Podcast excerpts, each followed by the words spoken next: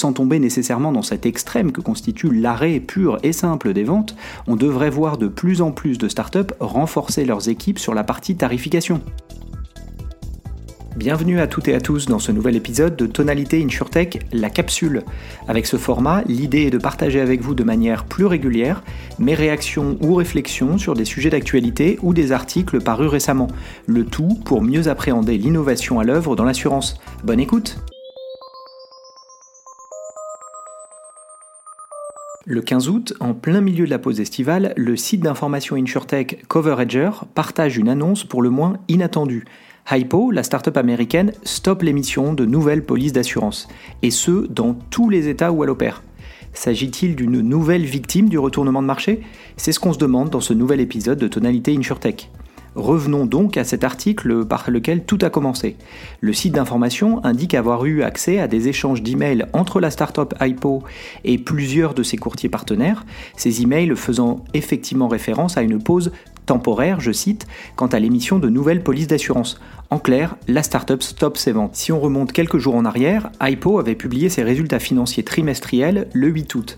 La startup y répétait alors son objectif, être profitable d'ici la fin 2024. À ce titre, elle indiquait même être sur la bonne voie. Malgré tout, elle publiait un euh, gross loss euh, ratio de 107% et insistait sur l'impact qu'avaient eu les catastrophes naturelles sur ce résultat. Euh, ça n'est pas sans rappeler Lemonade, qui avait fait le même type de commentaire quelques jours plus tôt, allant même jusqu'à partager un résultat hors catastrophe naturelle pour mettre en avant ses efforts en matière d'équilibre. Et effectivement, dans le nouvel environnement économique, la profitabilité a pris le pas sur les enjeux de croissance. On en avait d'ailleurs parlé ensemble dans le podcast de février dernier, où l'on s'interrogeait sur ce que signifiait cette notion de profitabilité dans l'insurtech particulièrement. Je vous invite donc à écouter cet épisode-là si cette thématique vous intéresse. Et au-delà, cela fait écho au mouvement récent en Californie, où des assureurs de premier plan, dont State Farm par exemple, avaient annoncé avant l'été stopper toute vente de nouvelles polices d'assurance habitation sur ce marché en raison justement des trop grands risques liés aux catastrophes naturelles. Donc si l'argument a de quoi surprendre au premier abord, il y a comme une petite musique qui revient régulièrement sur le marché américain d'assurance. Pour autant, cela met aussi en avant l'enjeu de la tarification pour les startups InsurTech. Pour rappel, Hypo est une InsurTech habitation lancée aux États-Unis en 2015. Elle adopte dès ses débuts un positionnement de full stack, c'est-à-dire qu'elle est un assureur de plein exercice, et elle met en avant une tarification à l'adresse. En clair, sa proposition de valeur est de simplifier au maximum l'expérience utilisateur en fluidifiant le parcours de souscription. Elle permet en effet d'obtenir un prix de police sur la base de la seule adresse ou du bien à assurer. On est donc clairement dans une amélioration de la distribution, comme pas mal d'autres acteurs ont tenté de le faire à la même époque. Mais il ne faut pas perdre de vue la mécanique assurantielle en elle-même. Vendre un produit sans c'est bien, mais s'il en coûte 110 en remboursement de sinistre, euh, ça n'est pas viable. Et les enjeux de portefeuille, considérant qu'une taille suffisante permettrait de trouver un équilibre par elle-même, s'avèrent difficiles sur le long terme, au-delà des enjeux spécifiques et récents liés à l'impact des catastrophes naturelles.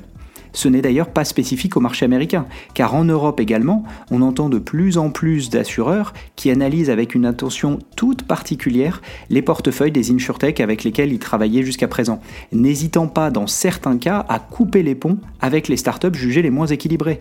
Euh, on n'aurait jamais dû perdre de vue cet objectif, me direz-vous, et vous avez raison. Mais le marché s'est emballé et les promesses des startups ont parfois fait fi de la réalité économique. Nous voilà revenus à des temps plus raisonnables et c'est très bien comme ça. Notamment parce que cela oblige les startups à renforcer leur valeur ajoutée vis-à-vis de l'industrie de l'assurance. On est donc loin de la fin de l'innovation dans l'assurance, je vous rassure. Je pense même l'inverse, car ce retour aux fondamentaux va ouvrir la porte à des startups plus innovantes encore et ce sur toute la chaîne de valeur. Pensez donc à vous abonner à ce podcast si ça n'est pas déjà fait, pour suivre toute l'actualité InsurTech dans les semaines et les mois à venir. Fin de l'autopromotion, on revient à Hypo, dont la proposition de valeur initiale était donc de fluidifier la souscription de produits d'assurance en ligne, mais sur le long terme, cet avantage d'expérience utilisateur, bien que réel, il n'est qu'à regarder l'écart des notes clients entre les assureurs et les insurtech pensent convaincre, cet avantage n'est pas suffisant si les bases ne sont pas solides. Et c'est tout le sens de la décision radicale prise récemment par Hypo. D'ailleurs, quelques jours après l'annonce par le Media Coverager, l'information a été confirmée par le CEO de Hypo lui-même à un autre journal en ligne, The Insurer, dont je vous mets le lien en description. Le CEO insiste sur le caractère temporaire de la décision et la met en perspective avec l'ambition de profitabilité rappelée lors de l'annonce des résultats financiers. C'est cet objectif de rentabilité qui, selon lui, les amène à analyser avec une minutie particulière l'intégralité de leur portefeuille actuel. Enfin, il donne une direction pour la suite, évoquant la réouverture de la souscription au fil de l'eau, probablement état par état. D'un côté, une startup qui stoppe ses ventes peut donner l'impression d'une fin de parcours, mais dans l'assurance où le business model est très particulier, un portefeuille de police d'assurance peut générer des revenus substantiels et même des profits s'il est géré correctement. À ce titre, Hypo a annoncé un volume de primes de 318 millions de dollars à fin juin, en hausse de 56% sur un an. Ces résultats financiers n'avaient pas convaincu, puisque l'action chutait de 40% dans la foulée de leur annonce. A l'inverse, l'arrêt récent des ventes dont on parle ici a fait remonter l'action de près de 10% sur la semaine qui a suivi. Cette annonce inattendue a aussi fait ressurgir sur les réseaux des rumeurs d'acquisition, ou de cession selon le point de vue.